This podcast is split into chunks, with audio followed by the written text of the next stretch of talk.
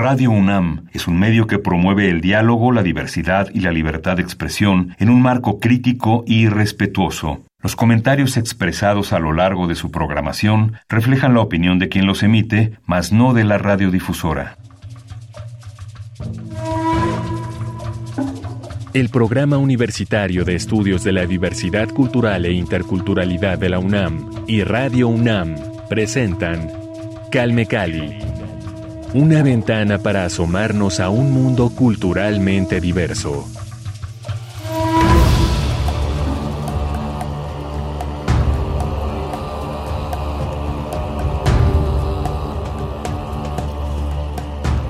Algunos la llaman la arqueología viva la etnoarqueología es un subcampo de la investigación arqueológica que se ocupa principalmente de la investigación del papel de la cultura material y el entorno construido dentro de las sociedades vivas y los procesos que afectan su transformación en contextos arqueológicos. La palabra etnoarqueología fue utilizada por primera vez en 1990 por Jesse W. Fuchs para referirse a sus intentos por identificar en los yacimientos Hopi utensilios asociados por este pueblo a determinados ritos en la actualidad.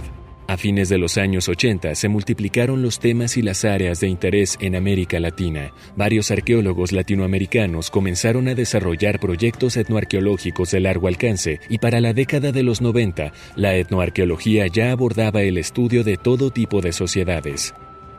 Este subcampo se centra en el estudio de los aspectos materiales que han sido tradicionalmente ignorados por la etnografía, tales como la tecnología, la gestión de los residuos, los paisajes, el abandono de los asentamientos, la construcción y organización de los espacios domésticos. También es relevante el estudio de los contrastes entre lo urbano y lo rural, así como de las características y dinámicas poblacionales en esos ámbitos, el uso de la tierra y la explotación de recursos en distintas regiones, las estructuras de poder y su ejercicio tanto real como simbólico. Se considera que existe una correlación que se repite entre determinados comportamientos humanos y el registro material que producen, por lo que averiguada dicha correlación en grupos vivos puede suponerse la misma en grupos del pasado. Asimismo, se asume que el registro material es un reflejo directo del comportamiento humano. La etnoarqueología obtiene información sistemática acerca de la dimensión material de la conducta humana, tanto en el orden de los comportamientos y actividades concretas que los producen, como en el de las pautas de racionalidad subyacentes.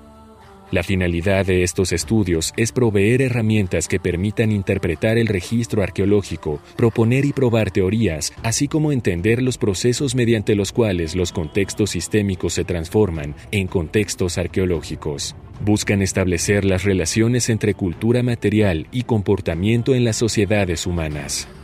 Desde comienzos de siglo se ha identificado a la etnoarqueología como el estudio de la cultura material de pueblos vivos. Este estudio debe implicar una relación entre los datos de las sociedades actuales y el conocimiento del pasado. Este subcampo busca la generalización, su objetivo es llegar a comprender bajo qué circunstancias, en qué contextos culturales, bajo qué condiciones socioeconómicas, ideológicas o ambientales puede esperarse un cierto modelo de comportamiento o la aparición de un cierto registro material. Para ello, revisa la variabilidad presente en el registro etnográfico respecto a un cierto comportamiento o un proceso de cambio, tiene como resultado la obtención de generalizaciones en forma de ley o de proposiciones generales que pueden aplicarse no solo a culturas del pasado, sino también del presente. Establece contextos de funcionamiento, causas o significados similares en culturas diferentes. Intentan establecer modelos de organización interna del espacio de los mismos basados en las distintas actividades realizadas o en la división del grupo en diferentes segmentos, como sexo, edad, clase, entre otros. La estrategia de investigación de la etnoarqueología implica trabajo de campo, fundamentalmente mediante la observación participante. Existen por lo menos tres campos en donde la etnoarqueología tiene utilidad para interpretación arqueológica. 1. Buscar relaciones recurrentes entre la conducta humana y la cultura material. 2. Generar modelos y proponer sus derivados materiales contextualizados dentro de los órdenes social e ideacional, abordando sistemas más complejos. Esto incluye la comprensión de la conducta humana contextualizada dentro de las esferas social e ideacional y apunta a entender los condicionantes culturales específicos de cada sociedad. 3. Para entender y explorar otras formas de pensamiento. La etnoarqueología se enfoca en sociedades generalmente preindustriales con el objetivo de aportar a la arqueología más crítica y eliminar de ella sus sesgos culturales, respetando la diversidad de las sociedades en que trabaja.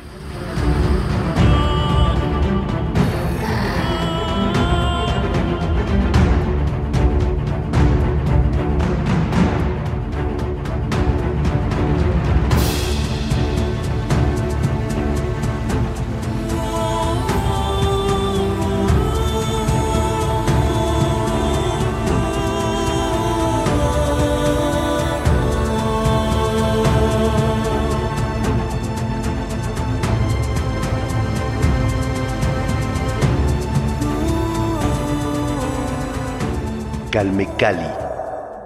Estamos hablando con el doctor Emiliano Gallaga Murrieta. Él es egresado de la Escuela Nacional de Antropología e Historia, la ENA, experto en arqueología.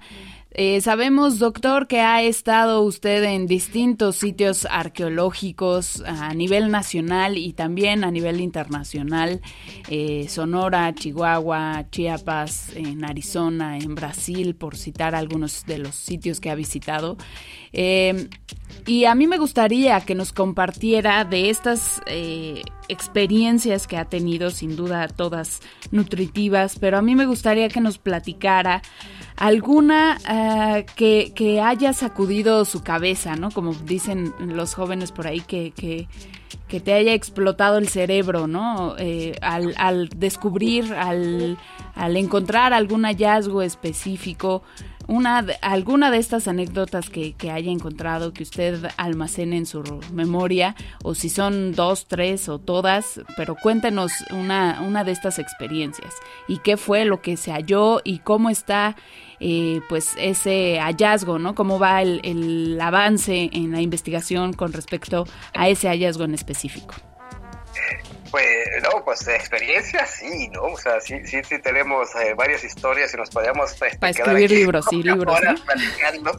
Porque la, la, fascinación de la arqueología, digo, al, final yo creo que de niños siempre es este que quiere ser bombero, piloto y arqueólogo es una de ellas, ¿no?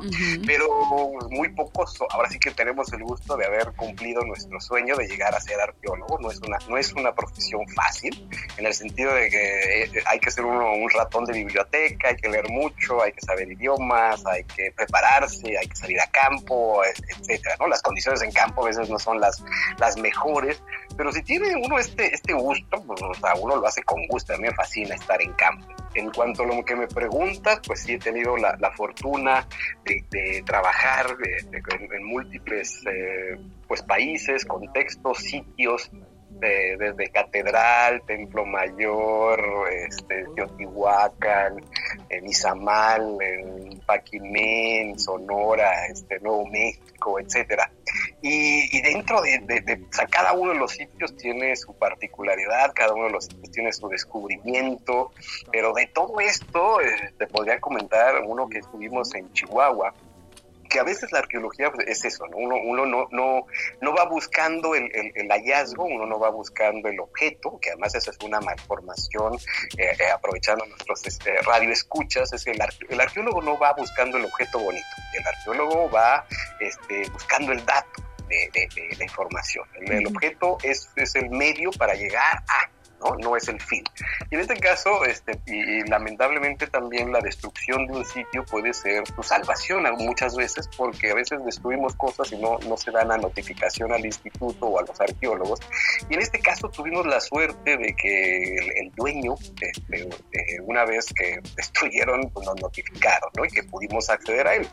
Eh, comento esto de manera muy rápida, porque este fue un hallazgo en una cueva en, en, lo que sería la Sierra Madre este, Chihuahua y que este tuvimos la suerte de que en esta población, este, ahora sí que son estas dicotomías de nuestro surrealismo mexicano, eh, los, los, eh, los dueños querían hacer un sitio turístico y arrasaron con lo que quedaba de que pudo haber, pudo haber sido el sitio turístico, ¿no? Porque se metieron un bulldozer y, y nivelaron una cueva y entonces los trabajadores empezaron a ver que conforme pasaba el bulldozer empezaban a aparecer cosas.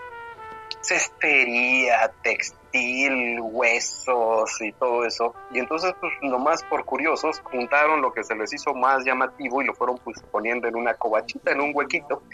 Y cuando llegó el dueño, pues paró y dijo, no, no, no, a ver aquí, ¿qué están haciendo? Y pues que, no, pues que, aparecieron estas cositas. Entonces le tomaron una foto y digo, ¿y ahora qué hacemos? Dice, ¿por qué no le mandas la foto al hijo de esta señora? Porque yo creo que, dice, él estaba estudiando arqueología o algo así ahí en la ciudad de Chihuahua, donde yo era director de la escuela de, la escuela de, antropología e historia del norte de México. Y entonces nosotros, ahora sí como, como historia de como de este serendipity, te digo, nos mandan la foto el viernes en la tarde. Estamos nosotros en un congreso y, nos, eh, se la mandan a uno de mis eh, colegas y me dice, oye Emiliano, mira lo que me acaba de llegar. Ya vemos la foto y lo primero que nos salta a la vista es la cabeza de una guacamaya momificada y que la vemos, es un contexto muy raro en nuestro país. El Perú es un país de tiro por viaje, que debido a las condiciones áridas de, Perú, pues eh, se encuentra ese tipo de raro. Pero en México es raro encontrar este eh, material orgánico muy bien conservado. En este caso, una guacamaya fue así como que, wow, la vimos y nosotros, oye, ¿esto dónde está? Pues nos dicen que si queremos ir, pero tenemos que ir ya. Nosotros hablamos al centro INA Chihuahua para notificar, oye, nos acaba de llegar a esto, nosotros tenemos los medios, los recursos y podemos ir ahorita. Hay que decir, entre paréntesis, la región en la que se localiza esta, esta, este sitio es en lo que se considera el triángulo dorado del narcotráfico, es entre la parte norte de Sinaloa y el sur de Sonora y Chihuahua. Es una zona bastante complicada. Entonces el hecho de que la comunidad o el dueño nos haya, nos haya dicho que si quieren ir por ellos, pues vengan ahorita. Entonces fue de, oye, tenemos permiso, vamos, eh, este, organizamos todo y al día siguiente, el sábado, nos fuimos, ahora, ahora sí que no me permite el, audio decir las palabras, pero nos fuimos en... sí, dígalo, dígalo, no hay problema.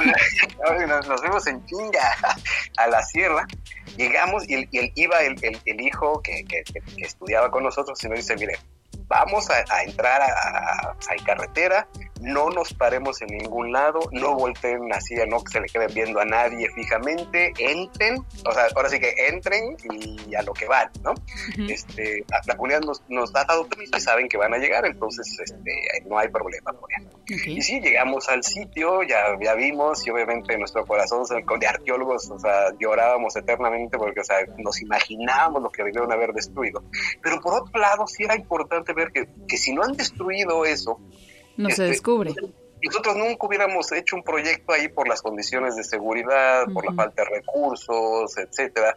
Este, es un sitio que no ha sido trabajado por, no ha, no ha habido registro arqueológico y debido a la destrucción, pues ya sabemos que es un área muy rica en contexto, es un área muy rica en, este tipo de, aspecto y su destrucción pues ha hecho que volvamos los ojos hacia esta área, ¿no? Entonces llegamos al sitio y así como que, oiga, pues a ver si ya este, pues sí, ya, ya le echaron, ya destruyeron el sitio y qué mala onda, este, detuvimos la obra y bueno, queremos ver las piezas, dónde están, ya nos las, muestran y nada, ahora sí que como el perrito de Pablo, se nos caía la baba de ver los materiales, ¿no? O sea, tocar esos, ver esos materiales que además estaban conservadísimos, se veían como recién tirados a la basura.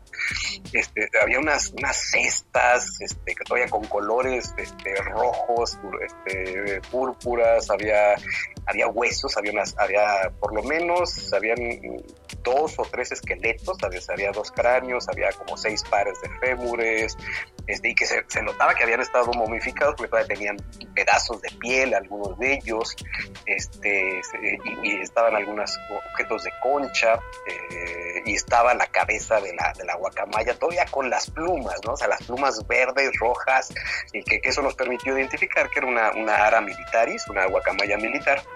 Y en nuestro conocimiento que tenemos del área, sabemos que estas, las guacamayas tienen una presencia de entre 1300 al 1400 después de Cristo, principalmente por el sitio de Paquimé. Y nosotros la identificamos como pues debe ser de ese periodo, no es muy, eh, es muy común que las casas, los sitios de casas acantilado de la sierra este, son asociadas a este periodo, pero no, no solamente. Y pues bueno, se hizo la, la recolección, nos dejaron llevar el material, que eso lo agradecemos este, nos permitieron regresar al sitio a hacer algunas excavaciones en algunos pedacitos que quedaron de este, que no habían podido destruir con la con el, el bulldozer.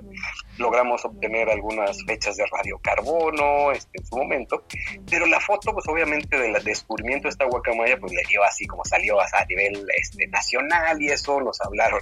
Y en eso nos, nos hablan colegas americanos que también están presentes porque les gusta saber qué es lo que sucede del lado mexicano y nos dicen oye nos interesa esa su, su guacamaya.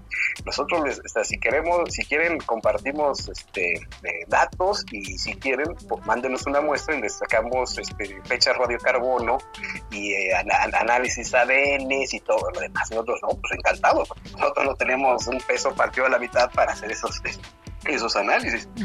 Y entonces ya se los mandamos los recursos y, dice, bueno, es que nos interesa por la relación que puede tener con Paquimé, que no sé qué. Y después de un tiempo nos hablan y nos dicen, oigan, pues ya no nos interesa su guacamaya. nosotros, ¿cómo? ¿Por qué?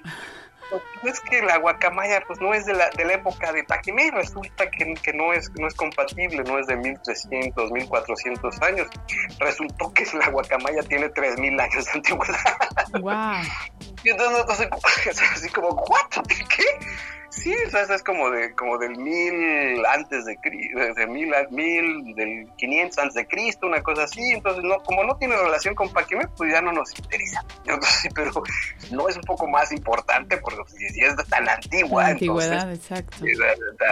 Ahora sí que no, es que busque uno la sensación de que ah, es la, la, guacamaya más antigua, pero dentro del registro de la región, tanto del suroeste de Estados Unidos como del norte de México, no hay, no hay, no hay un registro tan antiguo. El más antiguo que se tenía registrado, que, era para un sitio del suroeste de los Estados Unidos, era una guacamaya verde, es el del 900 después de Cristo. Entonces esta, esta guacamaya, pues por lo menos era mil años más antigua y esto nos permitía ya jugar con una serie de teorías, de hipótesis de que la presencia de guacamayas es mucho más antigua de lo que se pensaba, que la presencia de este tipo de aves domesticadas pues es más antigua, porque además se hizo este análisis de, estroncio, para lo que no nos escuchan, el estroncio es un, es un eh, componente químico de lo que comemos y que cada uno de los alimentos tiene una, una un número específico, ¿no? Si comemos mucho maíz, pues tiene un, un nivel de estroncio de cierto número.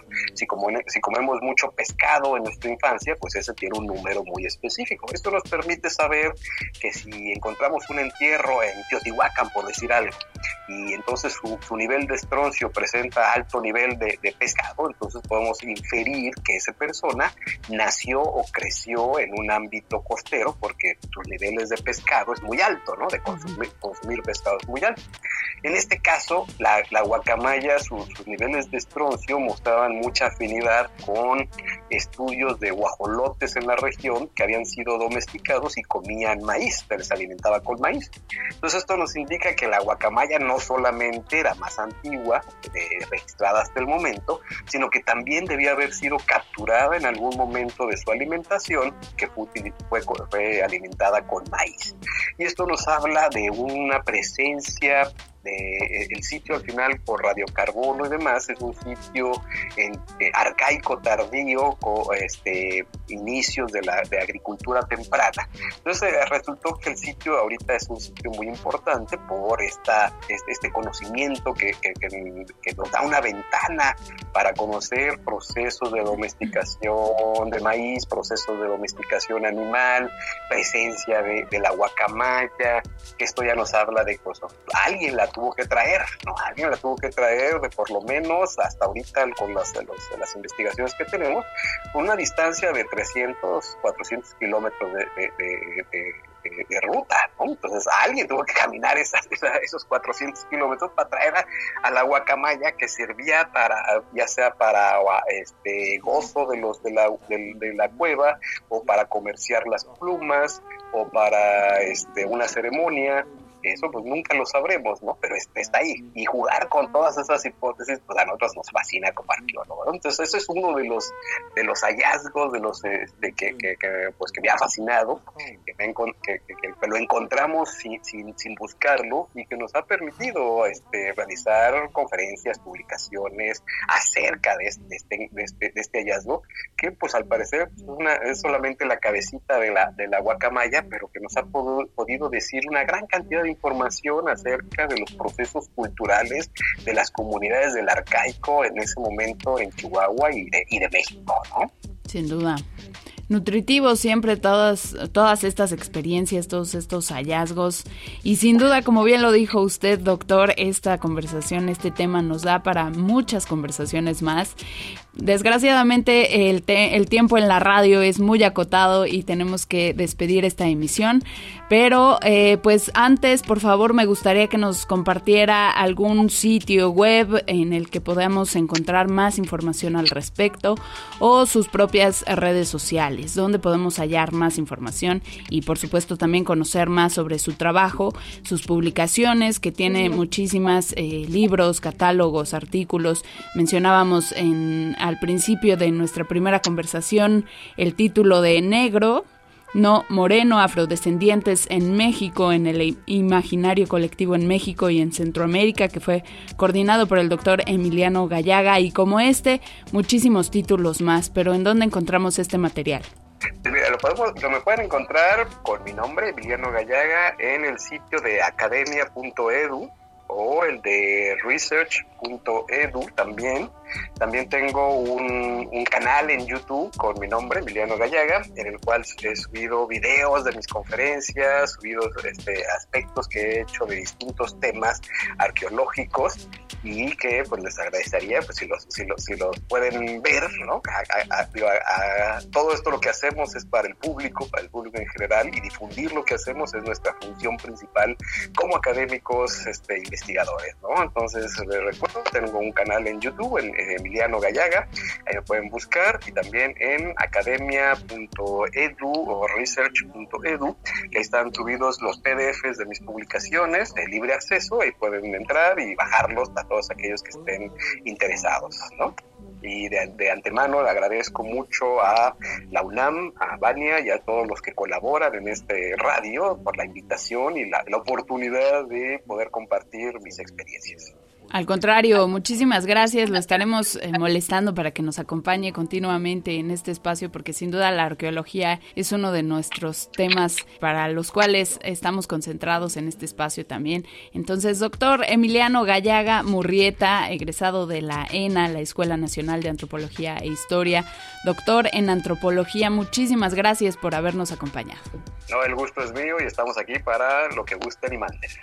Perfecto, me parece excelente. Muchísimas gracias. Nos vamos a despedir con una canción que nos dejó, una recomendación musical que nos dejó aquí el doctor. Pero antes, por supuesto, quiero invitarlos a aquellos que todavía no, no forman parte de nuestra comunidad en Twitter. Síganos arroba calmecali-unam. Por supuesto, también sigan las redes sociales del PUIC, arroba PUIC-UNAM en Twitter y en Facebook. Ahí pueden encontrar muchísima información también eh, concerniente a la pluriculturalidad, al multilingüismo. También hay cosas de arqueología, por supuesto. Y recuerden que estamos todos los jueves a las 10 de la mañana aquí en Radio UNAM en el 96.1 de FM. Nuestra retransmisión los domingos a las 15.30 horas, también en el 96.1 de FM. Nos pueden escuchar a través de la web en www.radio.unam.mx desde cualquier rincón del mundo con acceso a, internet naturalmente. Y déjenos sus comentarios en calmecali-unam les repito nuestra cuenta de twitter ahí directamente podemos leerlos. Y los invitamos a que sean parte de este espacio de reflexión, análisis y diversión también porque también hay muchísima cultura y muchas cosas bellas que ver como estos vestigios arqueológicos de los que nos ha estado hablando el doctor Emiliano Gallaga. Yo soy Vania Nuche, agradezco al PUIC por la coproducción de este espacio. Los espero en nuestra siguiente emisión y nos despedimos con música aquí en Calme Cali. Disfrútenlo, hasta la próxima.